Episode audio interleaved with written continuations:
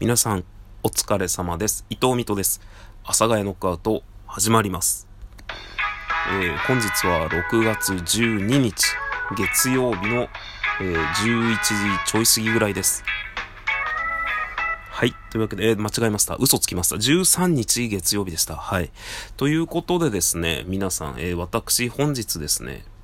献血に行ってまいりました。いや、これはもう完成も入れちゃう。あのー、献血に行ってきたんですよ。で、献血できたのが何年ぶりなんだろうな。3年ぶりとか、それぐらいなんですよ。僕はあの、趣味がなくて、で、唯一、唯一というかまあ、散歩が趣味だったんですけど、まあコロナ禍になって、あんまり意味なく出歩かなくなってしまったので、散歩も特にしていないと。で、その他の趣味が献血だったんですけど、その2年ぐらい前に献血に行ったら、その献血ってね、あの、いきなり血を抜くんじゃなくて、まあいろいろアンケートがあって、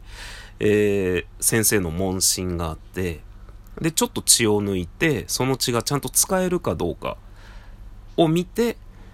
まあ本当に本番なんですけど、その血を血の検査でヘモグロビン値がちょっと低くて、ヘモグロビン値、まあ、めちゃくちゃざっくり言うとちょっと貧血気味というか、あの、これはもうめちゃくちゃざっくりなんですけど。で、まあ確かにね、僕はちょっと、えー、っと、その頃をね、まあその、看護師さんとか曰く、えー、まあストレスとかでね、結構なんかここら辺変動するからって言ってたんですけど、まあその時期ね、僕筋トレやってて、で、まあコロナ全盛期で、世の中が。えー、なんかいろいろとこう生活がもやもやしていた時期なのでそういうのもあるかなとも思ったんですけど、その、献血ルームに行くと、まあ、献血行かれた方ならわかると、まあ、行かれた方というか、通ってる方ならわかると思うんですけど、まあ、献血行くと、えー、ジュースとか飲み放題なんですよ。で、お菓子も食べ放題なんですよ。いろいろせんべいとかクッキーとかが置いてあったりして。で、ジュースはカップのジュースの自販機がまあ大体どこ行っても2台ぐらいあったりして、いろんな種類のね、ものがあるんですよ。で、もちろんそれは献血した人が使えるんですけど、まあ、献血した人というか、献血する人も使えるんですよね。要は最初の、えー、アンケ、アンケートっていうか、えー、っと、答えた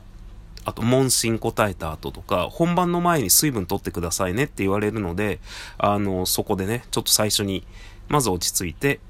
えー、水分補給して、みたいな感じで、まあ、入った人間なら誰でも使えるみたいな感じなんですよね。で、僕はその、最初にアンケートというか、やって、えー、問診して、で、血液検査して、で、ダメだったんですよ。で、ダメだったんですけど、この、献血ルームの、まあ、なんだろう、人たちがいい人たちというか、まあ、献血ルーム的には、まあ、せっかく来ていただいたんですから、ゆっくりしていってくださいみたいな感じなんですよね。まあ、ちょっと水分でも取って、まあ、ちょっと休憩していってくださいみたいな。あの、今回はちょっと使えなかったんですけど、っていう、なんかあれが僕辛くって、その、休憩しに来たみたいな。えなんかちょっと違うんですけど、あの、使えませんでしたってなっているのに、ここにいるっていう自分の居心地が悪いのと、なんていうか、使えないのに来てしまったみたいな。使えない血を持っている自分が来てしまったみたいな。なんかすごいね、あの、ものすごく自分を責めてですね。で、それでいけなかったんですよね。その、ヘモグロビン値が低くて、えー、使えませんって言われて、また行って、ヘモグロビン値低いですってなって、まあでもせっかくなんで休憩してってくださいって言ってね、言われるのが、なんか辛くって、だからずっと行けなかったんですよ。まあずっとって言ってもまあ2年ぐらいなんですけどね。で、今日、まあちょっと街に出る機会がありましたので、池袋ですね。池袋に行って、で、池袋ってね、献血ルームが2箇所あるんですよ。確か2箇所だけだったよな。僕あの献血が趣味だったので、あの東京中の献血ルーム行ってたんですけど、まあ今日はちょっと池袋に行く用事があったので池袋に行って、で、献血ルーム行って、まあハラハラしましたよね。で、血液、まあでもね、ちょっと今回は、あの、その血液検査よりの1個前の問診の時点で、去年僕が脳腫瘍の手術をしているっていうので、果たして献血をしていいのかみたいな。あの、今ちょっとガラって声が出たんですけど、えっ、ー、と、まあ、脳下垂体、えー、選手みたいなやつだったんですけど、問診の先生が一人いて、まあ、問診しててね。で、去年の7月ぐらいに手術したんですって言って、あ、そうなんですね。え、えっと、7月にいいのかな？みたいな。で、なんかこう、本みたいのを見出して。で、あ、一応大丈夫一応大丈夫ですね。大丈夫なんですけど、ちょっと待ってくださいね。みたいな感じで、まあ、その、他にも先生がいらっしゃるみたいで、他の先生のところとこう、ちょっとなんか相談しに行って、相談なのかなんか話し合いしてて、で、あの問題ないので、えー、よろしくお願いしますみたいな。そこでね、ちょっと時間を食ってしまいましたね。で、ドキドキの血液検査です。ちょっとだけ血を抜いて、なんかね、機械にかけられて、あなたの血が使えるかどうかっていうのをやるんですけど、無事、無事 OK とのことでしたので、もう本当に、3年ぶりかな？にできたのかな？なんか僕は、その、ま、献血が趣味なんですよね。で、献血が好きな理由が、僕の場合はもうかなり、え自分で言うのもなんですけど、ちょっと気持ち悪いおかしな理由なんですよ。あの、血を抜くという、あのでかい針を体に刺すというストレス。やっぱ人間って生きてたら、それなりにストレスが必要だなって思ってて、僕はね。で、その、やっぱいろんなストレスあるじゃないですか。人間関係とか。えー、なんかこう、会社行きたくない、その出勤するの面倒とか。まあ日々ちょっと言えばこう、風呂入るの面倒くさいとかね。なんかそういう日々のいろんなストレスとか。まあいろんな種類のストレスあると思うんですけど、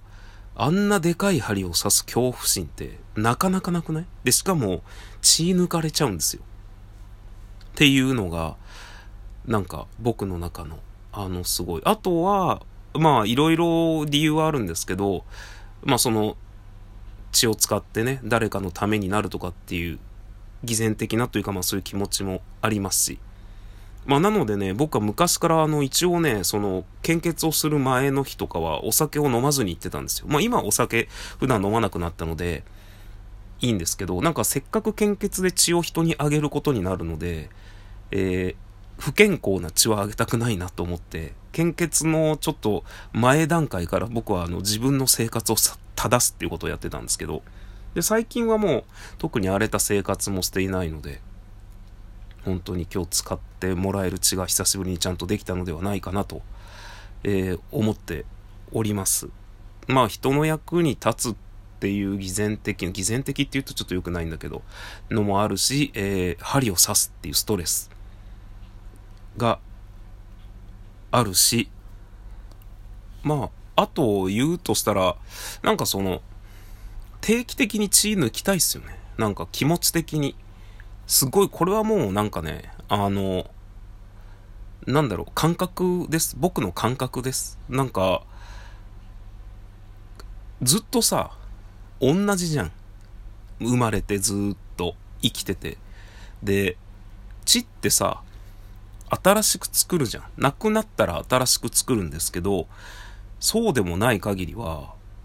ずっと血じゃん。な、なんて言うんだろうな。うまく言えないんですけど、こう、体に変化を与えてやるというか、血を抜くことによって、えー、新しい血作らにゃいかんくなったぞって僕はだから 400ml をよくやるんですけど、まあ昔ね、それこそ本当に献血ジャンキーだった頃は、あの、成分献血っていう、えっ、ー、と、成分献血確か30日に1回できるんで、ほぼほぼ月1回、えー、献血ルーム行けるんですよ。ただ、あの、年間回数が気に、確かね、あの、決まっているので、あんまり行けないんですけど。で、400ml だと、確か半年できなかったと思ったけど、違うんだななんか今日、まあ、それこそ6月13日に血抜いたんですけど、次できるのが、9月何日だな ?5 日とか6日以降なら次できますって言われたので、でもあれは成分なのかな ?200 なのかな？なんか、昔はね、もっともっと半年は行けなかったと思ったので、だから今撮ったらもう11月、12月ぐらいまで行けなかったと思ったんですけど、あとね、やっぱ久しぶりに献血ルーム行ったらちょっと色々変わってましたね。その、献血中のこととか、なんか時間がねえわ。だらだら喋ってたら。ということで、えまあ、僕の場合は予告しても次回本当にそれを喋るかわからないんですけど、えー、献血について次回もし覚えてたら話したいと思います。それでは皆さん、さようなら。また次回どっかでお会いいたしましょう。バイバイ。